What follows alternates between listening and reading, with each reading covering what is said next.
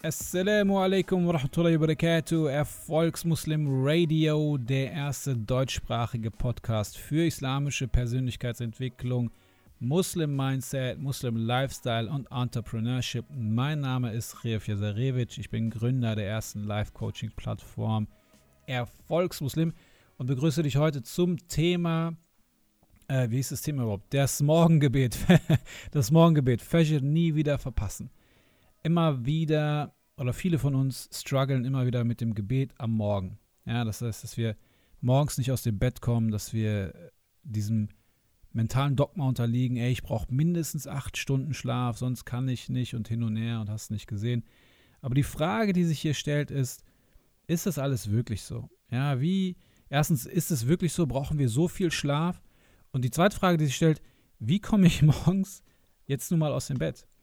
Und ähm, wir müssen bedenken, es gibt eine Überlieferung, die besagt, das schwerste Gebet für den Heuchler oder die schwersten Gebete für den Heuchler ist das Morgengebet, das Gebet am Morgen und in der Nacht, also Salat Aisha und Salat Fajr. Warum? Weil das einfach häufig die Gebete sind, die, äh, die man halt auch machen kann oder macht, wenn man alleine ist und niemand einen sieht quasi. Ja? Man kann sagen, okay, ich war zu Hause oder wie auch immer. Das heißt, diese zwei Gebete haben einen unglaublich hohen Stellenwert bei unserem Schöpfer. Warum? Wie gesagt, aus den beschriebenen Gründen und weil sie auch mit einer besonderen Anstrengung verbunden sind.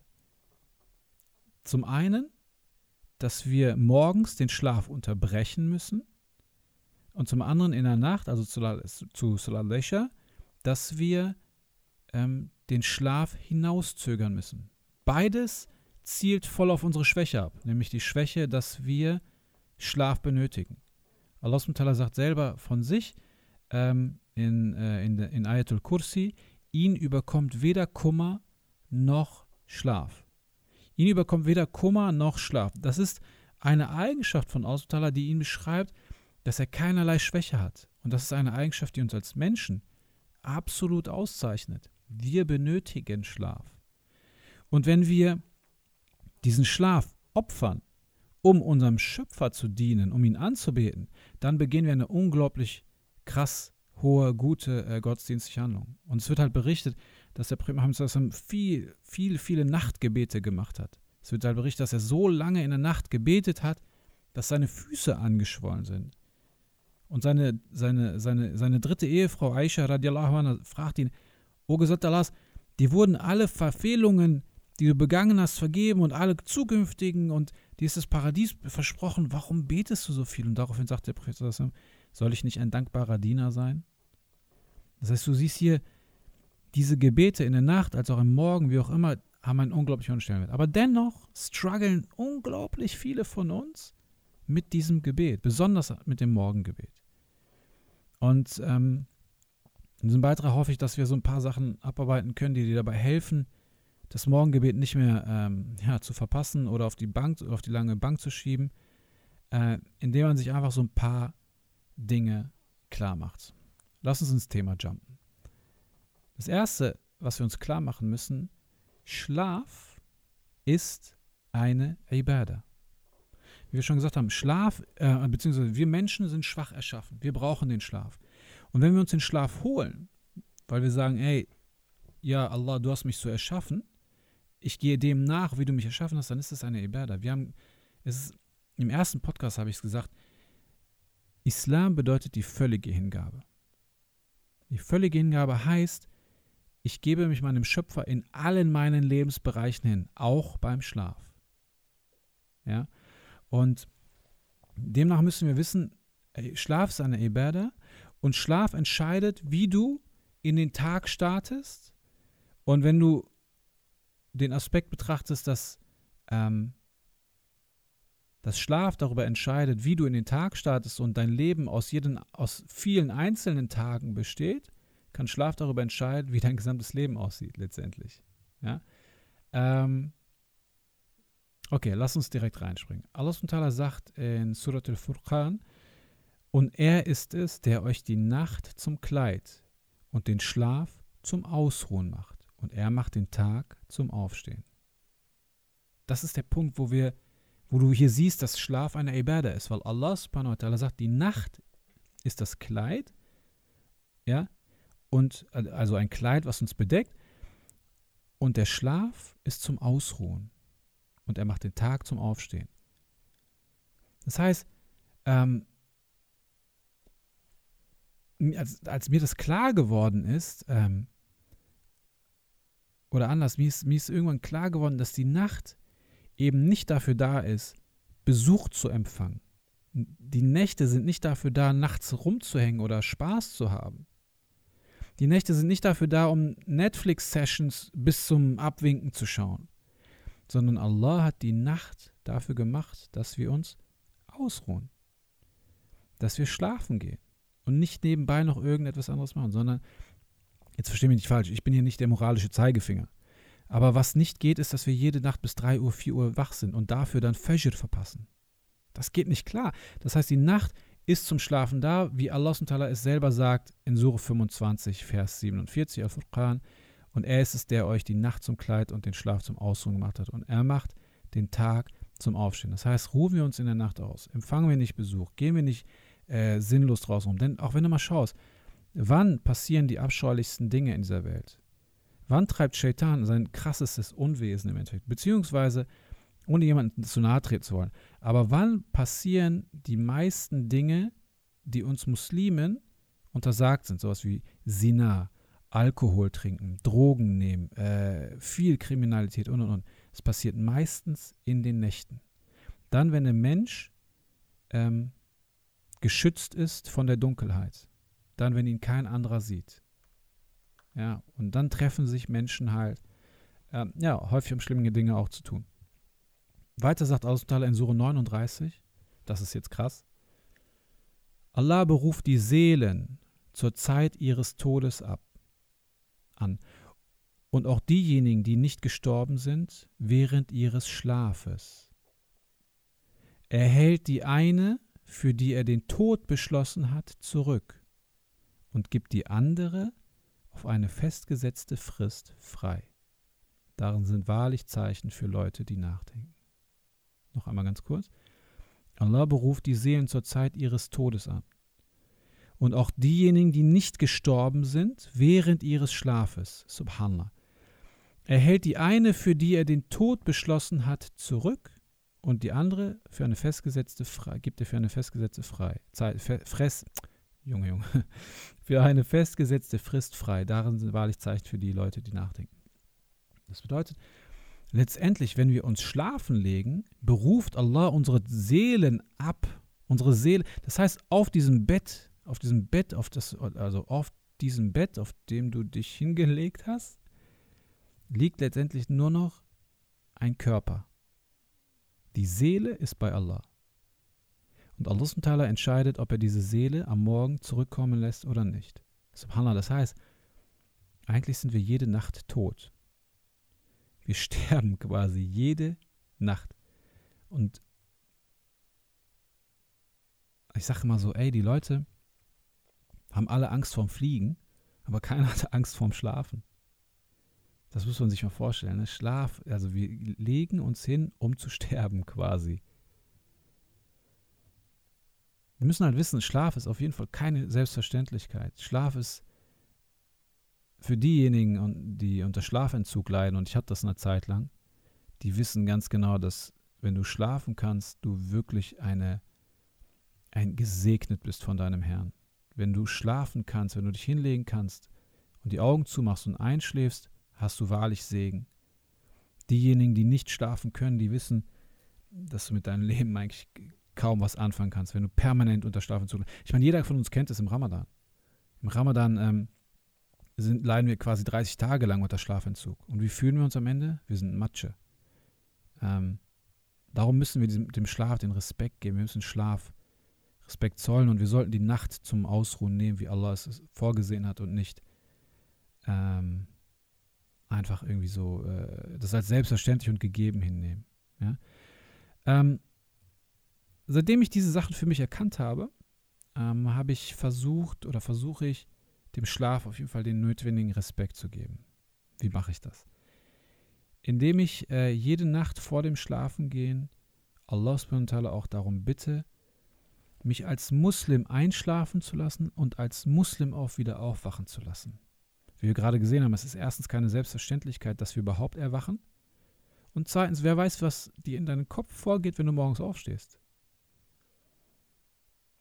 Darum ist es gut, Allah zu bitten, dass er uns als Mu'min und als Muslim und als Muslima und Mu'mina wieder auferstehen lässt aus dem Schlaf, auf dass wir ihn wieder anbeten dürfen. Ich fasse wenigstens die Absicht und spreche mein Commitment aus, dass ich das haben möchte. Okay? So, jetzt die Frage, wie kann ich es schaffen? Also das, also das ist erstmal eine Grundsatzsache. Wie schaffe ich es jetzt morgens aufzustehen? Erst einmal, indem ich mein Mindset, indem ich mein Mindset in Bezug auf den Schlaf erstmal verändere. Dass ich Schlaf als eine Bärder sehe und es nicht sinnlos hinausschiebe. Denn, sind wir ehrlich, das morgendliche Aufstehen fängt mit dem abendlichen Schlafengehen an. Das morgendliche Aufstehen fängt mit dem abendlichen Schlafengehen an. Gehe ich abends ähm, frühzeitig und richtig schlafen, worüber wir gleich noch sprechen werden, fällt es mir morgens leichter aufzustehen. Wenn ich aber nachts mich vollballere mit Pizza, mit schwerem Essen und lange Fernsehen gucke, habe ich morgens natürlich Probleme aufzustehen.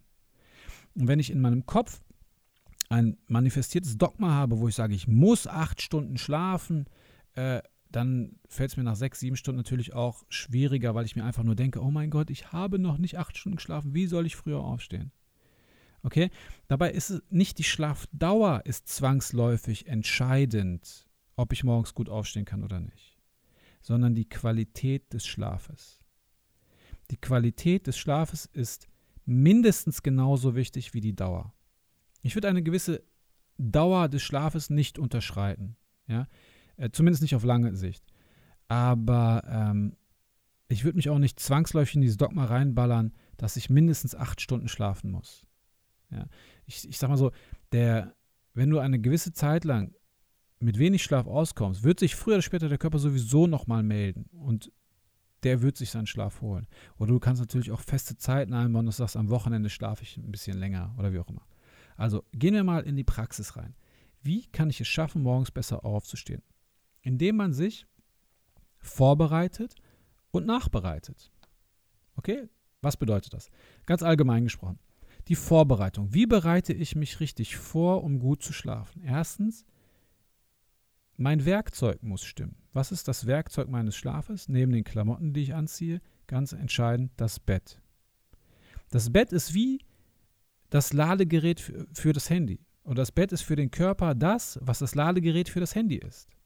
Wenn dein Ladegerät des Handys kaputt ist, kannst du dein Handy nicht aufladen und es nicht benutzen, egal wie cool das Handy ist. Wenn ein kleiner Riss in dem Kabel ist, ist das Kabel nicht funktionsfähig und das Kabel ist wie das Bett. Ja? Das heißt, wenn das Bett Schrott ist und nicht gut ist, wenn die Matratze durchgelegen ist, wenn das Lattenrost äh, äh, kaputt ist, äh, wenn du auf der Couch schläfst, wenn da eine Kuhle drin ist, dann hast du morgens Rückenschmerzen.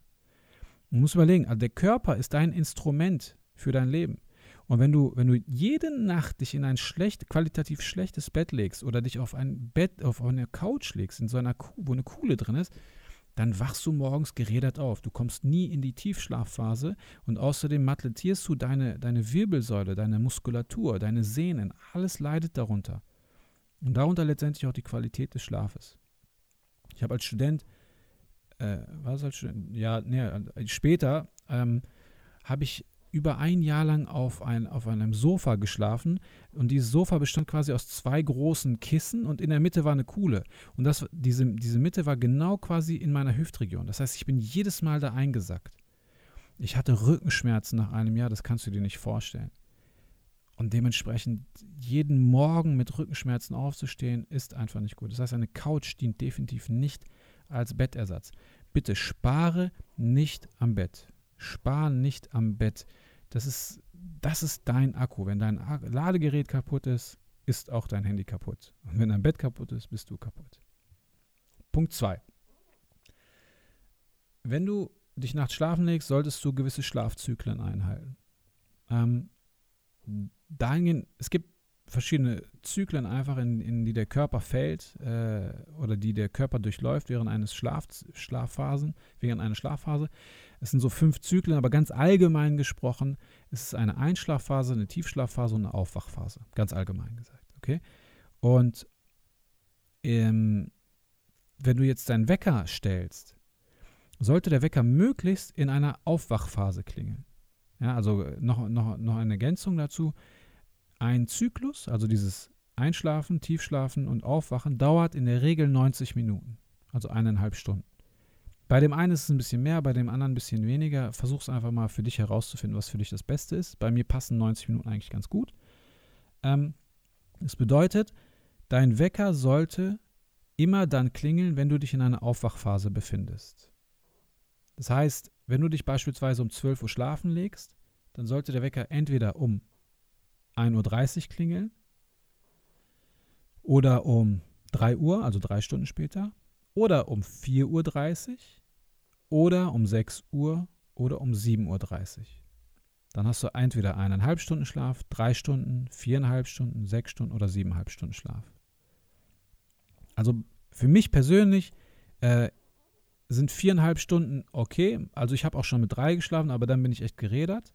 Aber wenn ich viereinhalb Stunden schlafe, dann geht's so. Ist nicht ideal. Sechs Stunden ist super. Siebeneinhalb ist natürlich so Optimum, aber die schlafe ich einfach nicht. So, ich habe einfach viel zu viele Dinge, die ich erreichen will in meinem Leben und dafür ist der Tag einfach zu kurz, als dass ich da einfach siebeneinhalb Stunden schlafe. Und wenn ich mich am, am Beispiel des Propheten Mohammeds orientiere, er hat so viele Nachtgebete gemacht, er hat ebenso wenig geschlafen. Dann mache ich lieber einen Powernap am Tag. Ähm, aber äh, auch, auch, auch das ist relativ selten bei mir. Also eine Sache noch als Ergänzung. Verstehe mich nicht falsch. Ich sage nicht, dass Schlaf unwichtig ist. Und ich sage auch nicht, bitte leide unter einem permanenten Schlafentzug. Ich sage, Schlaf ist extrem wichtig und wir müssen ihn auch nur richtig praktizieren. Und wir müssen nicht zwangsläufig acht Stunden schlafen. Aber wir sollten auch nicht viel weniger als sechs Stunden schlafen. Ja? Aber ähm,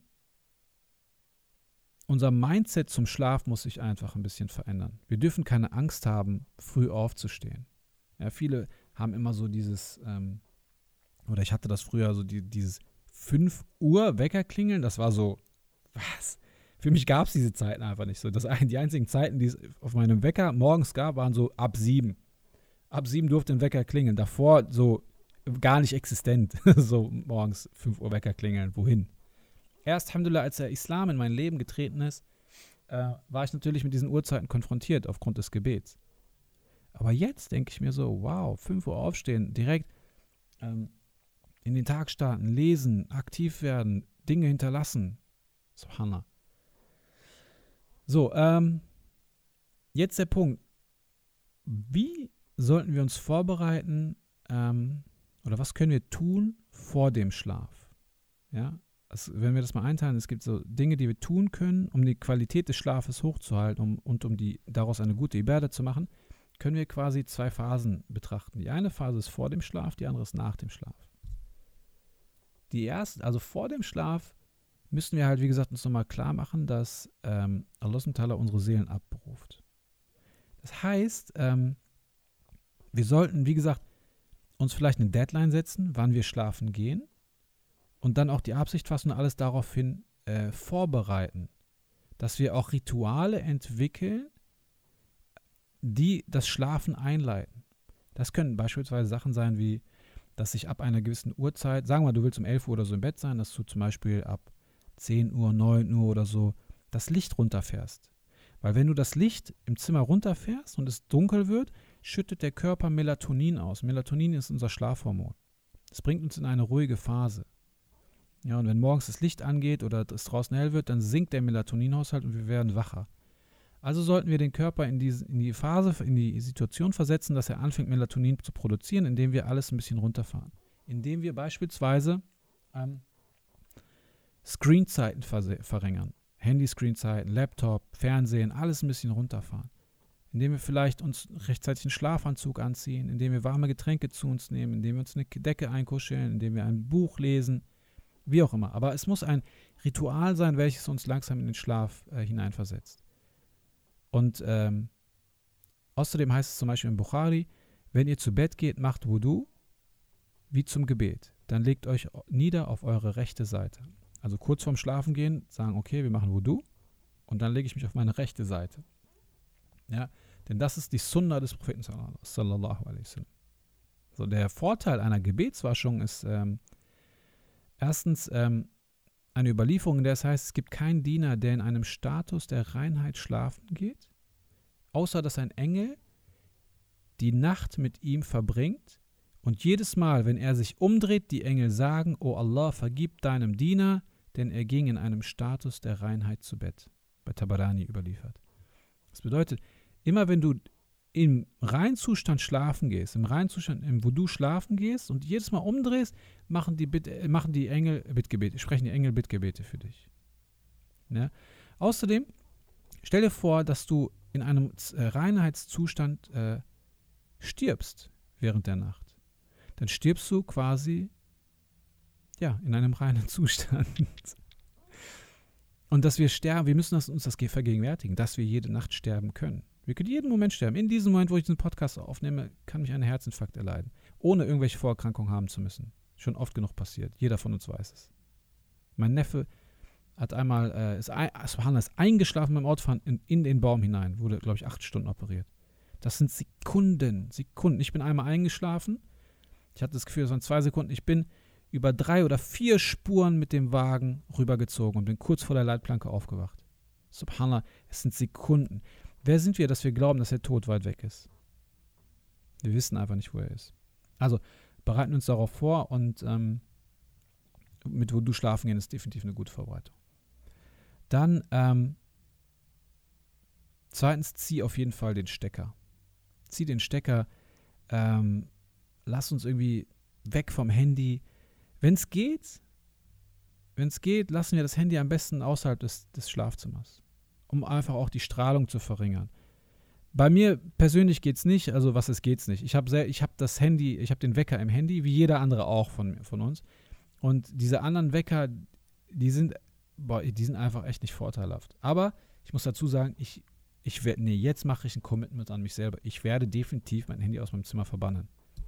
Wir machen es mittlerweile so, dass äh, entweder meine Frau oder ich das Handy dort haben, damit der Wecker klingelt aber nicht beide, weil sonst ist die Strahlenbelastung einfach äh, zu hoch. Außerdem, das Problem ist, ähm, was viele, viele auch haben, wenn das Handy da ist, hast du, ähm, oder warum habe ich immer das Handy? Warum habe ich mir überhaupt angewöhnt, das Handy mit ins Schlafzimmer zu nehmen beim Schlafen? Weil ich immer irgendwie dachte, oh mein Gott, wenn jetzt ein Notfall ist und irgendwas mit meiner Mutter, meiner Frau, sonst wem ist, dann muss das Handy ja klingeln. Dieses Denken führt immer dazu, dass dein Unterbewusstsein immer auf Standby ist.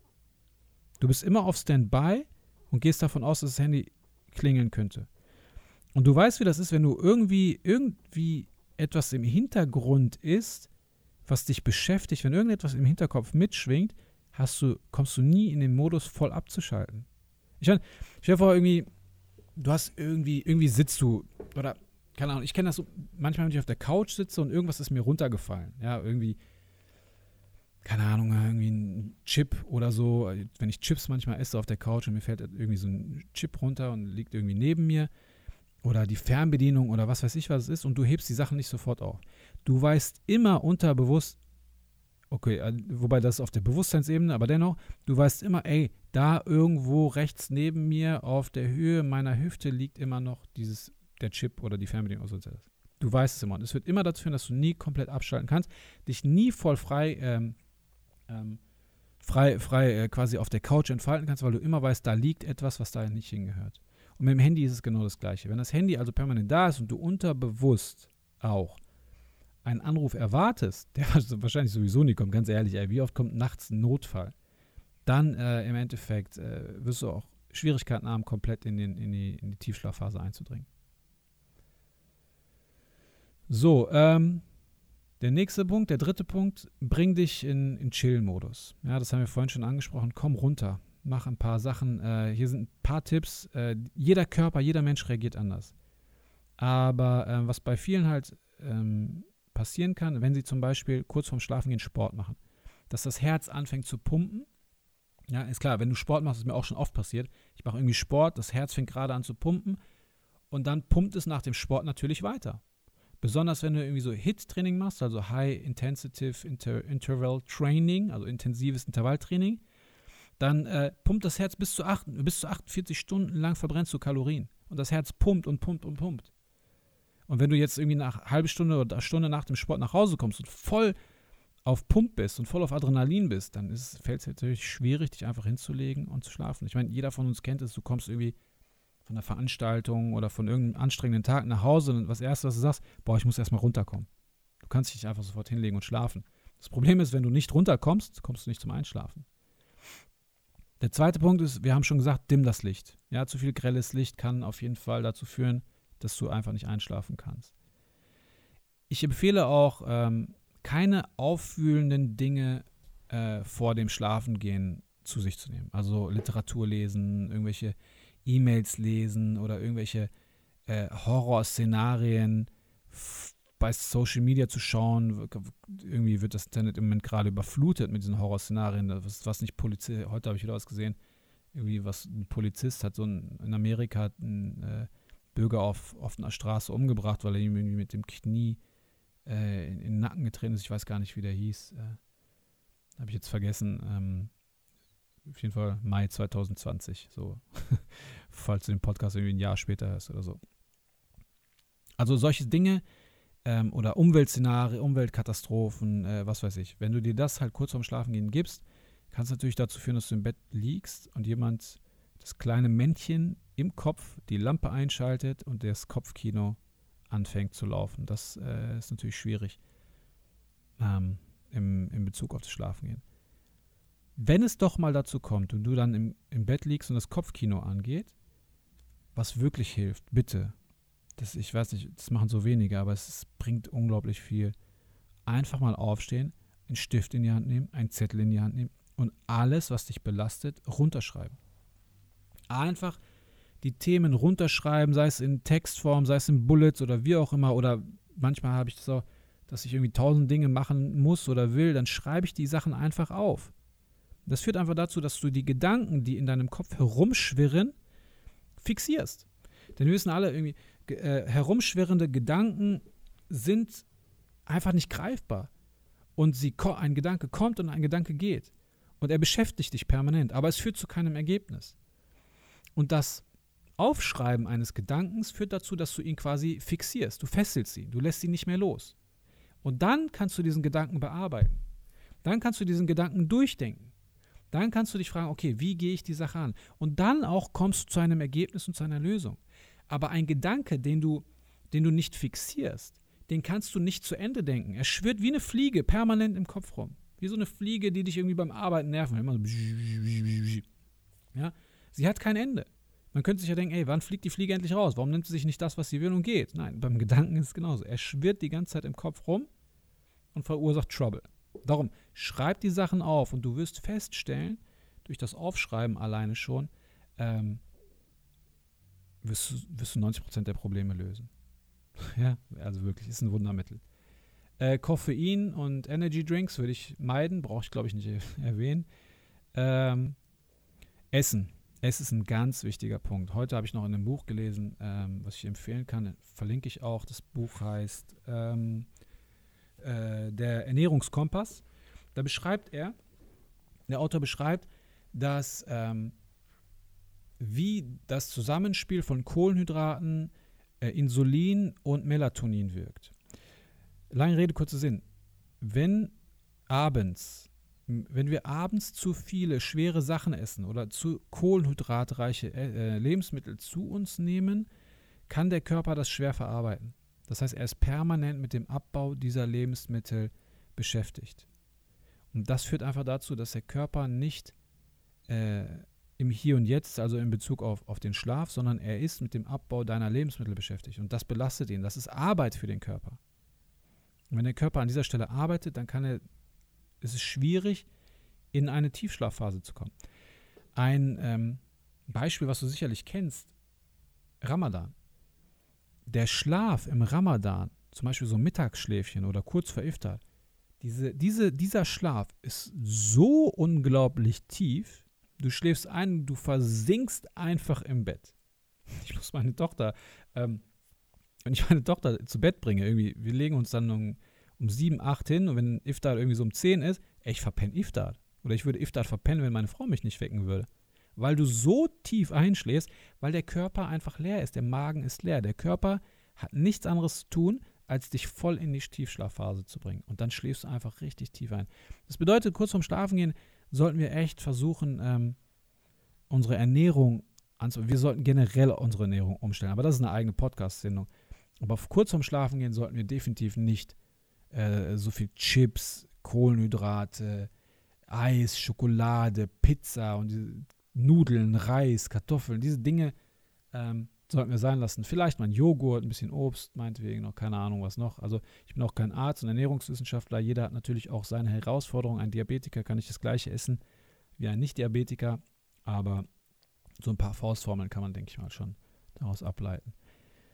Das sind so die Vorbereitungen, die man vor dem Schlaf machen kann. Um das ganz kurz zusammenzufassen, was man vor dem Schlaf machen könnte oder sollte es Routinen einbauen, die mich in eine Chill-Phase bringen. Routinen, die mich, die das Schlafen einleiten. Ein Pyjama anziehen, äh, Licht runterfahren, wie auch immer. Wudu machen und sich auf die rechte Seite legen vor dem Schlafen. Das ist äh, basierend auf der Sunna. Die Gebetswaschung machen, habe ich gerade gesagt. Ähm, Handy raus aus dem Zimmer. Ähm, nicht zu viel essen, nicht zu viel Sport, dimm das Licht, bring deine Gedanken auf Papier, kein Koffein und so weiter. Dann, was machen wir nach dem Schlaf? Also im Schlaf können wir nicht wirklich viel kontrollieren, was im Schlaf passiert, okay? Aber wir können kontrollieren, was nach dem äh, Schlaf passiert. Und da folgendes. Ähm, Shaitan, es gibt eine Überlieferung von Prophet System, wo es heißt, Shaitan bindet drei Knoten über den Nacken eines jeden von euch, wenn er schläft. Und schließt jeden Knoten mit den Worten, eine lange Nacht für dich, so schlafe fest. Okay?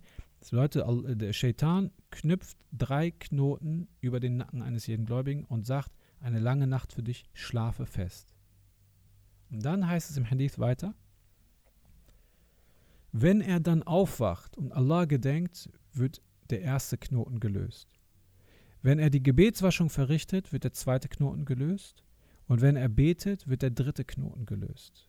Und er geht lebensfroh und guter Dinge in den Tag, andernfalls aber geht er missmutig und voller Trägheit in den Tag, bei Bukhari überliefert. Also zusammenfassend, Shaitan knüpft drei Knoten im Nacken und sagt, du hast eine lange Nacht, schlafe fest. Aber wenn wir morgens aufwachen und Allah gedenken, zum Beispiel Alhamdulillah oder verschiedene Dua sprechen, du kannst übrigens im Hisnul Muslim viele Dua nachlesen, löst sich der erste Knoten. Wenn wir dann aufstehen und sofort, ins, zum, äh, sofort zum Waschbecken gehen und Wudu machen, löst sich der zweite Knoten und der dritte Knoten, wenn wir dann das Gebet gemacht haben. Und dann straten wir freudig in den Tag und ähm, andernfalls missmutig und voller Trägheit. Und das Interessante ist, wenn du dir viele, viele Aussagen von Nichtmuslimen anhörst, die sehr erfolgreich sind, egal wer es ist, Jack Dorsey von Twitter, der Gründer, äh, Steve Jobs, äh, Mark Zuckerberg, der Gründer von Facebook, ähm, Tim Cook, der CEO von Apple und, und, und. Alle haben sie eine Morgenroutine. Alle haben ein ganz klares Standardprozedere, wie sie den Tag beginnen. Und Allah gibt uns genau dieses Prozedere hier mit. Er sagt ganz genau, das, das, das tun. Und dann startest du freudig in den Tag. Subhanallah. Wieder so ein Instrument des Erfolgs. So. Das heißt, Bittgebet, Waschung, Beten. Und ganz wichtig, wenn der Wecker klingelt, merkt ihr ein Stichwort: Motion before Emotion. Bewege dich, bevor eine Emotion kommt. Das heißt, wenn der Wecker klingelt, denk nicht drüber nach, ob du schlafen sollst, ob du snoost, sondern bam, sofort aufstehen. Bevor überhaupt die Gefühle einsetzen, also Motion, Bewegung vor Emotion, vor den Emotionen. Mach das Fenster auf. Geh direkt neuen Sauerstoff einatmen. Direkt äh, viel Sauerstoff, damit dein Körper einfach durchflutet wird mit Sauerstoff. Das heißt, du musst von innen aufwachen von innen aufwachen, indem du deinen Körper mit Sauerstoff versorgst und indem du Wasser trinkst. Geh direkt in die Küche und trink zwei große Gläser Wasser. Du hast über acht Stunden oder sieben oder sechs Stunden nichts getrunken. Dein Körper dehydriert. Dein Körper will Wasser. Füll deine Zellen von innen auch mit Wasser, denn das wird sie aufwecken. Ja? Ähm, Schlusswort. Final noch dazu, ähm, oder zusammenfassend und final. Erstens, wir müssen unsere Einstellung zum Schlaf verändern. Die Einstellung zum Schlaf sollten wir dahingehend verändern, dass wir sagen, Schlaf oder Müdigkeit ist eine Schwäche des Menschen Und Allah hat uns im Koran gesagt, dass er den Schlaf zum Ausruhen gemacht hat, um diese Schwäche zu überkommen. Also sollten wir auch den Schlaf den nötigen Respekt geben und das als eine, das behandeln, was es ist, nämlich eine Ibadah. Wir sollten die, die Nacht nicht zum Tag machen, ja, sondern dem Befehl Allahs nachkommen und Schlaf als Ibadah sehen und besonders in der Nacht. Wir sollten im Endeffekt gewisse Routinen einhalten, und zwar vorher und nachher. Vorher, indem wir sagen, ich bereite mich vor, ich habe das richtige Bett, ich habe eine gewisse Routine, ich trinke kein Koffein, ich esse nicht viel, ich mache Wudu vom Schlafen, ich lege mich auf die rechte Seite und so weiter. Nach dem Aufwachen, Motion before Emotion und die drei Punkte, Dua, Wudu und Gebet. Und so startest du den Tag. Achtung, das, das oder viele in meinem Privatcoaching, sagen wir so, in meinem Privatcoaching haben wir ähm, sehr viele äh, Geschwister, wo, wo, wir auch ähm, verschiedene Formen von Reportings haben etc. oder auch Morgenroutinen einbauen. Ähm, viele fragen mich, ey, wann wird das endlich vorbei sein, dass ich morgens nicht aufstehen kann? Ey, es wird nie vorbei sein. Es, morgen, es wird immer, der Morgen wird immer mit Müdigkeit verbunden sein. Es wird einfacher, es wird leichter. Aber es wird nie so, dass du sagst, ich habe gar keine Probleme, morgens aufzustehen. Denn nicht ohne Grund ist im Morgengebet so eine krasse Belohnung, weil du, Subhanallah, den Tod unterbrichst. Das heißt, das heißt auch, der Schlaf ist der kleine Bruder des Todes und du unterbrichst quasi, das heißt, du kommst von den Lebenden. Ja? Ähm, und wenn du, und noch schlimmer wird es natürlich, wenn, wie gesagt, dein, dein Wecker in der Tiefschlafphase klingelt. Ich meine, das habe ich vorhin nicht erwähnt, aber wenn du dich, wenn dein Wecker innerhalb, zum Beispiel nach einer Stunde anstatt nach eineinhalb Stunden klingelt, dann klingelt er, wenn du dich im tiefsten Punkt des, des Schlafes befindest, nämlich in der Tiefschlafphase. Und dann wird es schwierig, wirklich rauszukommen. Also, ähm, nimm das an, mach die Dinge und äh, ich möchte das, diesen Podcast abschließen mit einem Zitat, den ich von meinem Schwiegervater bekommen habe. Ich weiß nicht, ob es ein Hadith ist oder äh, was das war, aber es ist mir im Kopf geblieben. Er sagte zu mir, wer das Morgengebet verschläft, der hat das Diesseits und das Jenseits verloren. Das ist ein wahrer Spruch. Wenn du überlegst, der hat das Diesseits und das Jenseits verloren. Jenseits dahingehend, weil es eine krasse Ibadah ist. Und das Diesseits, wenn du zu lange schläfst, dann verpasst du die Baraka des Morgens und die Chancen, die sich da ergeben.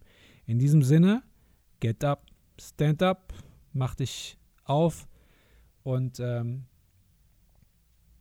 es wird Zeit aufzustehen. Es wird Zeit, den Schlaf zu unterbrechen, um die Weltherrschaft an uns zu reichen und etwas zu hinterlassen in dieser Welt. Ich äh, bitte Allah darum, dass er, dass er dich zu den Erfolgreichen der Dunya macht und zu den erfolgreichsten Menschen in der Akhira, dass du mit dem Prophet Muhammad durchs Paradies spazieren gehst und äh, alles erreichst, was du erreichen möchtest und nie wieder ein Salatul Fajr verpasst.